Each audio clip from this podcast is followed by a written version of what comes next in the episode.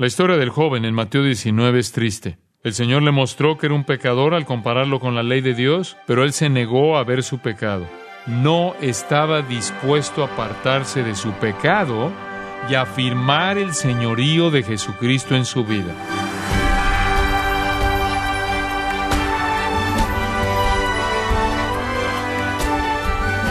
Le saluda su anfitrión Miguel Contreras dándole la bienvenida a esta edición de su programa Gracias a vosotros con el pastor John MacArthur. Hay un caso en la mitología griega sobre la diosa Aurora que pide que su enamorado humano Títono viva eternamente, a lo que el dios Zeus concede ese deseo. Pero si bien Títono no moría, éste envejecía al punto de una degeneración perpetua. Pero ¿fue esa una bendición o una maldición? ¿Cuál es su concepto personal acerca de la vida eterna? El día de hoy, John MacArthur nos enseña que la vida eterna es calidad de existencia que viene de estar vivos para Dios y disfrutando de los asuntos de Dios. Le invito a aprender cómo puede usted obtener la vida eterna en la serie titulada La verdad que permanece en gracia a vosotros. En Mateo 19, 16, el joven quería saber cómo podía obtener la vida eterna. Hagamos una pregunta similar a la del joven. ¿Cómo se alcanza la vida eterna? Creo que ustedes verán por qué este joven nunca la alcanzó. ¿Cómo se alcanza la vida eterna? Veamos que hay que saber lo que se quiere. Hay que saber lo que se quiere. El hombre llegó hasta Jesús con el deseo de alcanzar la vida eterna. Sabía lo que quería y ahí es por donde cualquiera tiene que empezar. Uno tiene que saber qué uno busca antes de que lo pueda buscar. Ese hombre quería la vida eterna porque sabía que no la tenía. En segundo lugar, hay que tener una necesidad profunda. Hay que tener una necesidad profunda. Hay personas que saben que no tienen vida eterna, pero no sienten que la necesitan. Saben que no están vivos para Dios y no les importa estarlo. Saben que no sienten la dimensión divina ni tienen seguridad en la vida venidera, pero realmente no están interesados. No están lo bastante desesperados como para querer lo que no tienen. El joven sí lo estaba. Él sabía lo que quería y sentía profundamente la necesidad de ello. ¿Cómo se alcanza la vida eterna? Observen la siguiente verdad. Hay que buscar diligentemente. Hay que buscar diligentemente. Vemos algo más aquí. Hay que ir a la fuente correcta. Hay que ir a la fuente correcta. Hay muchas personas que buscan la vida eterna, pero buscan en el lugar equivocado. Satanás tiene religiones falsas por toda la tierra para que la gente busque lo que no deben. Sin embargo, este hombre fue a la fuente correcta. ¿Cómo se alcanza la vida eterna? Hay que hacer la pregunta correcta. Hay que hacer la pregunta correcta. Él no dijo, ¿cómo puedo ser más religioso? ¿Cómo puedo ser más moral o cómo puedo ser más respetado? Sino que dijo, quiero la vida eterna. ¿Qué hago para alcanzarla? La respuesta de Jesús es sorprendente. Él le dijo, allí en Mateo 19, 17, ¿Por qué me llamas bueno? Ninguno hay bueno sino uno, Dios. Mas si quieres entrar en la vida, guarda los mandamientos. Lo que Jesús estaba diciendo era, ¿por qué me preguntas qué bien tienes que hacer? Faltaba algo en el enfoque del hombre. Él fue a Jesús buscando salvación basado en la necesidad que sentía. Sentía ansiedad y frustración y quería sentir gozo, amor, paz y esperanza. Sin embargo, esta no es una razón lo bastante buena para ir a Cristo. No es errónea, solo que está incompleta. Si les ofrecemos a las personas felicidad, gozo y paz, tendremos una gran respuesta. Lo único que tendremos que hacer es encontrar a todos los que están psicológicamente incompletos. Si podemos ofrecerles a las personas la panacea para sus ansiedades por medio de Jesús, lo aceptarán enseguida. Pero esa no es una comprensión completa de la salvación. Jesús le dijo al hombre que lo único que no había hecho era algo que ya sabía hacer y que era cumplir con todo lo que Dios había revelado en su palabra para que se hiciera. Necesitaba guardar los mandamientos. Uno dice, nadie puede hacer eso. Así es.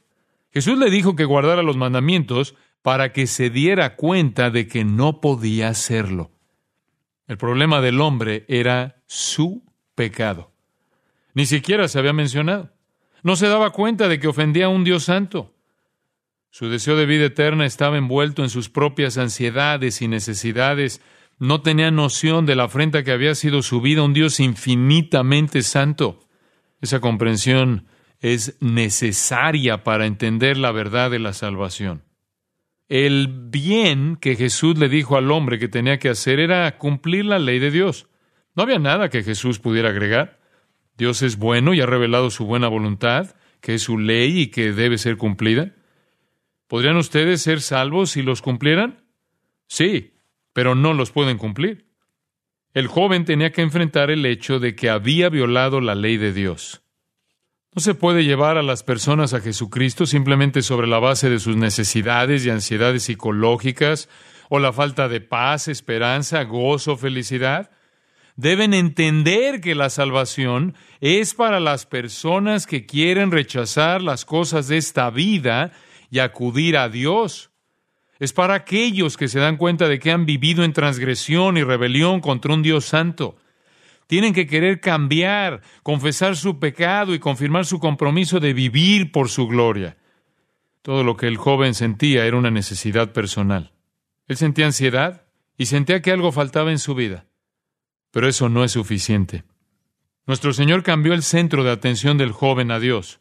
Trató de mostrarle al joven que el verdadero problema en su vida era lo que estaba haciendo para ofender a un Dios santo. Cuando él dijo, guarda los mandamientos, contrapuso la vida del hombre a la norma divina para que viera que se quedaba corto.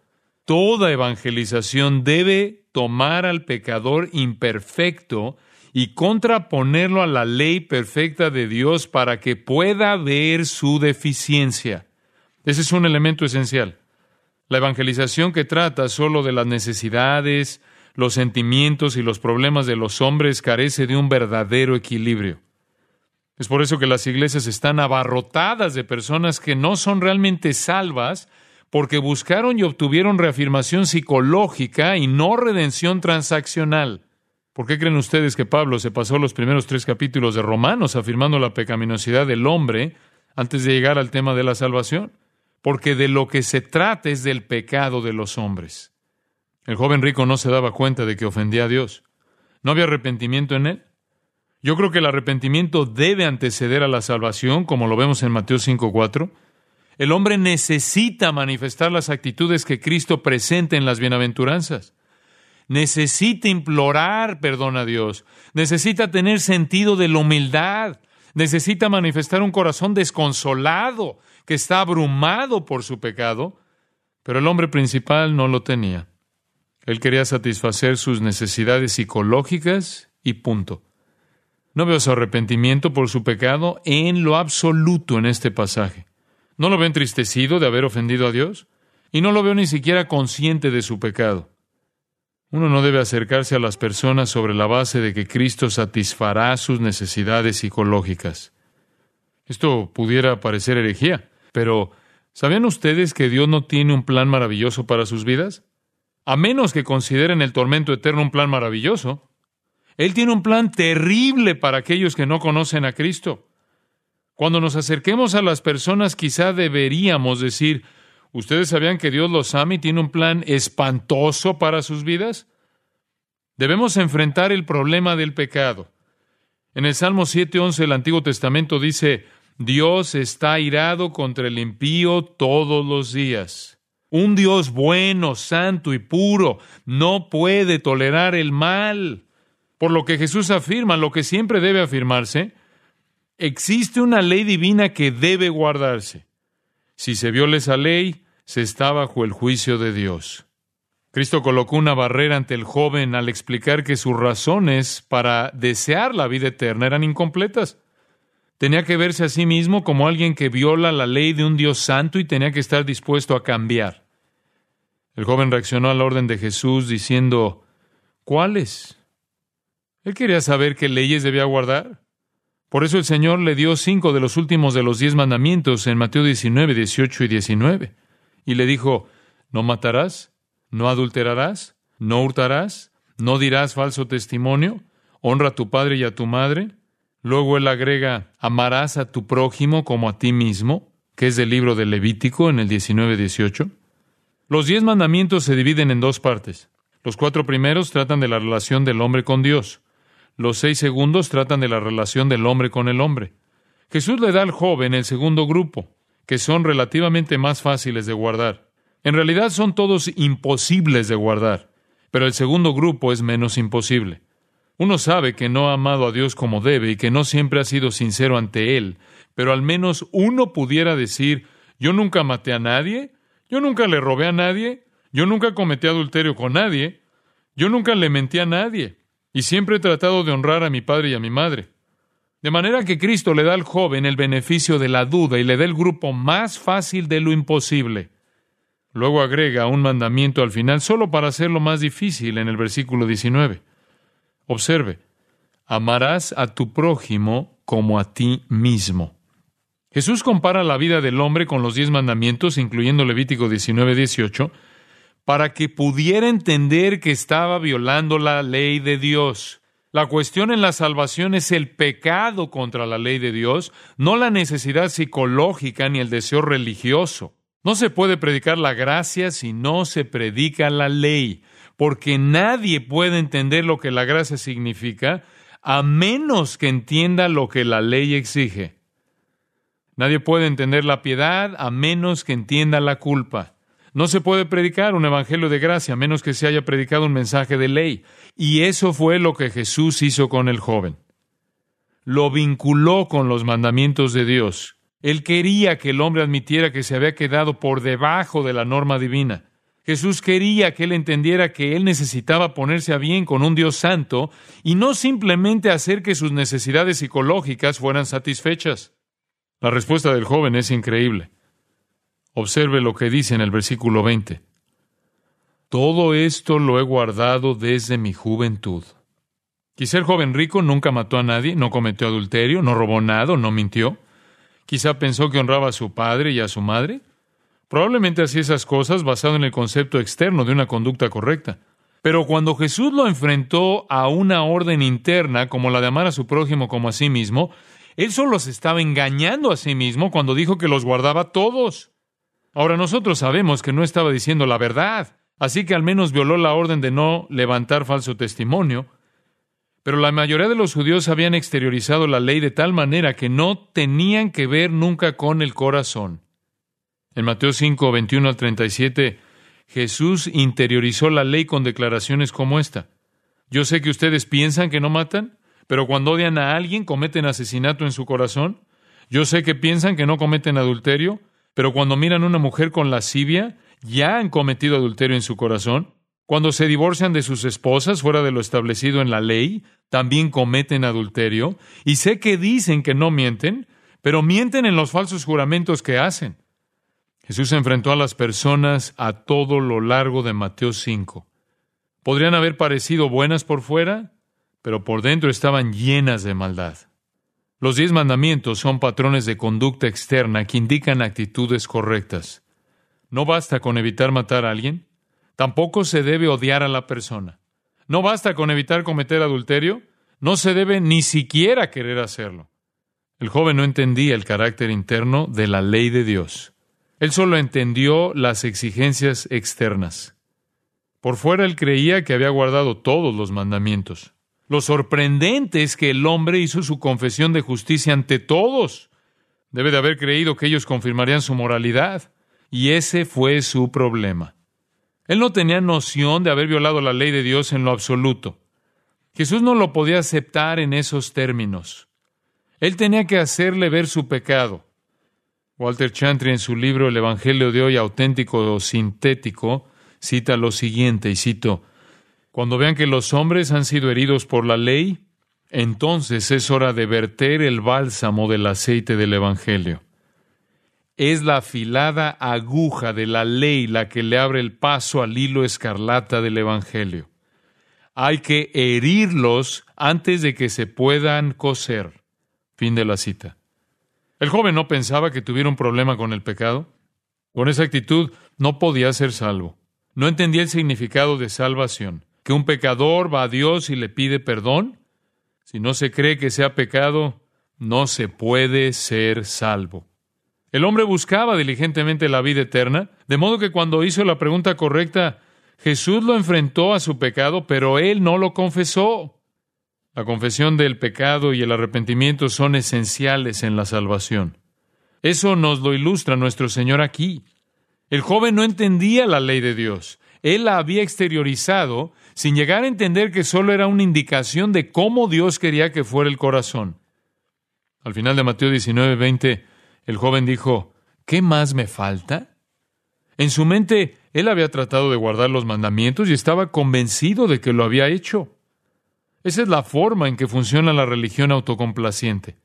Se engaña a sí misma. El hombre creía que él era moral. Creía que había guardado la ley. Por eso es que no se podía imaginar lo que todavía necesitaba hacer. No tenía idea de que se había quedado por debajo de la ley de Dios. Marcos 10:21 dice que Jesús mirándole le amó. El hombre fue sincero y genuino y Jesús lo amó. Él no quiere que nadie perezca, de acuerdo con segunda de Pedro 3:9.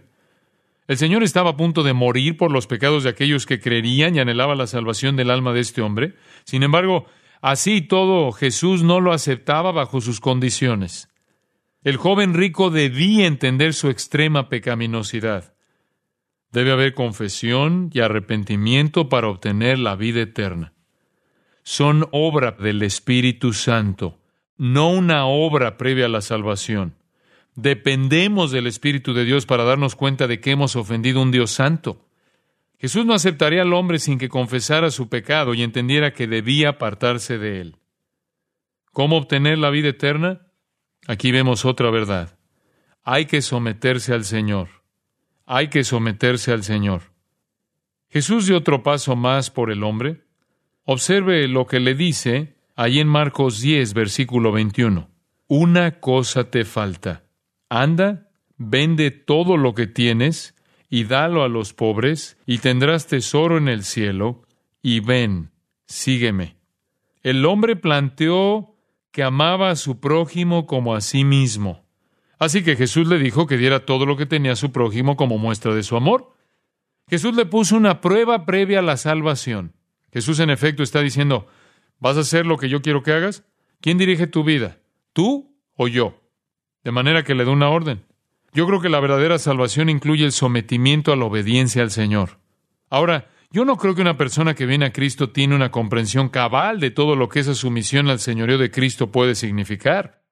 Pero sí creo que el Señor quiere que él desee confesar y someterse. Entonces Cristo revelará la amplitud de lo que esas cosas significan. Jesús se enfrentó al pecado de avaricia del hombre. Era un pecado de indulgencia y de materialismo. Al hombre le eran indiferentes las personas pobres y necesitadas. Así que Jesús le puso la prueba definitiva.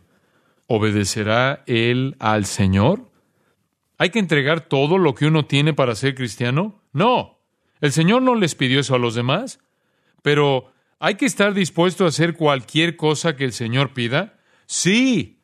Y lo que Él pide depende de a quién se lo está pidiendo. En este caso, el Señor aisló la problemática principal en la vida del joven. Jesús nos lleva al principio expuesto en Lucas 14:33, en donde dijo, cualquiera de vosotros que no renuncia a todo lo que posee, no puede ser mi discípulo. De manera que Jesús le pregunta al hombre, ¿Estás dispuesto a hacer lo que te digo? Te estoy pidiendo que te deshagas de todo lo que posees. Él sabía lo que era más importante para el hombre. Lo más importante para otras personas pudiera ser una muchacha, una profesión o algún pecado que se quieran permitir. Pero para este hombre era su dinero y sus posesiones. Y el Señor quería que él estuviera dispuesto a renunciar a ellos. La disposición de renunciar a lo que uno tiene me recuerda la historia de un esclavo y su amo. Un día el amo dijo, ¿Cómo puedo tener lo que tú tienes? El esclavo dijo, Póngase su traje blanco y baje aquí al fango y trabaje con nosotros los esclavos. El amo dijo, Nunca lo haré. ¿Por qué tengo que hacer eso para ser un cristiano? El esclavo dijo, Solo le estoy diciendo que lo tiene que hacer. El amo regresó varias veces, preguntó lo mismo y recibió la misma respuesta. Por último, el amo dijo, Estoy dispuesto a hacerlo porque quiero lo que tú tienes. Y el esclavo dijo, Bien, no tiene que hacerlo. Solo tiene que estar dispuesto a hacerlo. Jesús puso al descubierto el espíritu de la existencia del joven. Él le decía, a menos que yo me convierta en la prioridad número uno en tu vida, no habrá salvación para ti. La salvación exige dos cosas. Reconocer que se ha ofendido a Dios y abandonar las prioridades actuales y seguir los mandatos de Cristo, aun cuando nos cueste lo que nos es más querido. La salvación es el compromiso de abandonar el pecado y seguir a Cristo a cualquier precio. Si no estamos dispuestos a ser salvo bajo esos términos, Jesús no nos aceptará. La fe que no salva ofrece a los hombres cierto alivio psicológico de su ansiedad, pero no exige que se aparten del pecado y que reconozcan el señorío de Cristo. En Mateo 13, 44 al 46 hay dos parábolas la parábola del tesoro escondido y la parábola de la perla de gran precio. Considero que ambas se refieren a la salvación que se ofrece en el reino. Un hombre vendió todo lo que tenía para comprar el campo para obtener el tesoro. El otro vendió todo lo que tenía para comprar la perla. Lo que ellos querían costaba todo lo que tenían. Venir a Jesucristo significa que uno lo acepta como el Señor supremo de nuestra vida. Él se convierte en la primera prioridad. No creo que las personas entiendan toda la implicación del señorío de Cristo cuando son inicialmente salvos, pero sí pienso que la salvación incluye un compromiso con su señorío. Por eso Romanos 10.9 dice que si confesares con tu boca que Jesús es el Señor y creyeres en tu corazón que Dios le levantó de los muertos, serás salvo. La salvación tiene un precio. Cuesta todo lo que uno posee. Al hombre se le puso una prueba porque se aferraba a todo lo que poseía. ¿Cuál fue su reacción? Mateo 19, 22 lo dice. Oyendo el joven esta palabra, se fue triste, porque tenía muchas posesiones. ¿Por qué se fue? Sus posesiones eran más importantes para él que Cristo. No podía recibir la salvación bajo esos términos. ¿Por qué Mateo señala que el hombre se fue triste? Había honestidad en su corazón.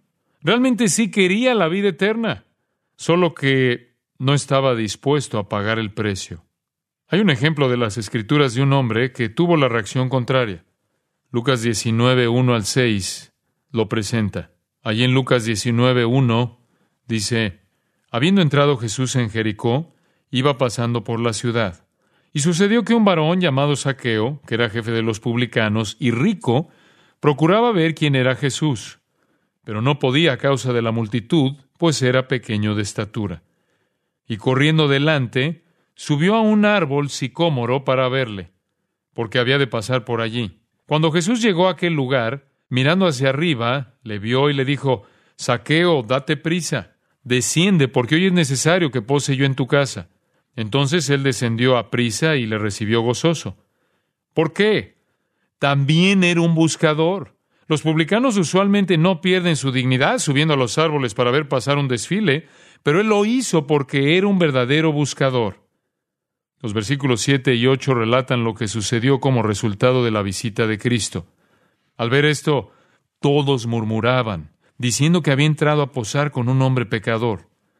Entonces Saqueo, puesto en pie, dijo al Señor, He aquí, Señor, la mitad de mis bienes doy a los pobres, y si en algo he defraudado a alguno, se lo devuelvo cuadruplicado.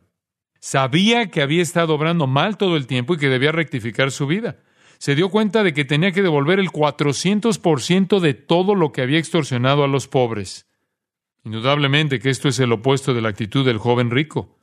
Jesús dijo en el versículo 9, Hoy ha venido la salvación a esta casa, por cuanto él también es hijo de Abraham. Saqueo se convirtió en un judío verdadero. ¿Por qué recibió la salvación? Porque solo podía pensar en cuán pecador era él. Quería devolver todo lo que había tomado injustamente, más la mitad de todo lo que tenía. Por tanto, Jesús dijo en el versículo 10, porque el Hijo del Hombre vino a buscar y a salvar lo que se había perdido.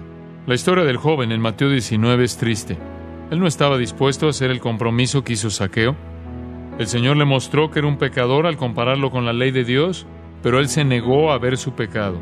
El Señor le dio una orden y le pidió que lo siguiera, pero no hizo ninguna de las dos cosas. No podía recibir la salvación porque no estaba dispuesto a apartarse de su pecado y afirmar el señorío de Jesucristo en su vida. Repito lo que dice Mateo en el 19:22. Se fue triste porque tenía muchas posesiones. Vino en busca de la vida eterna y se fue sin ella.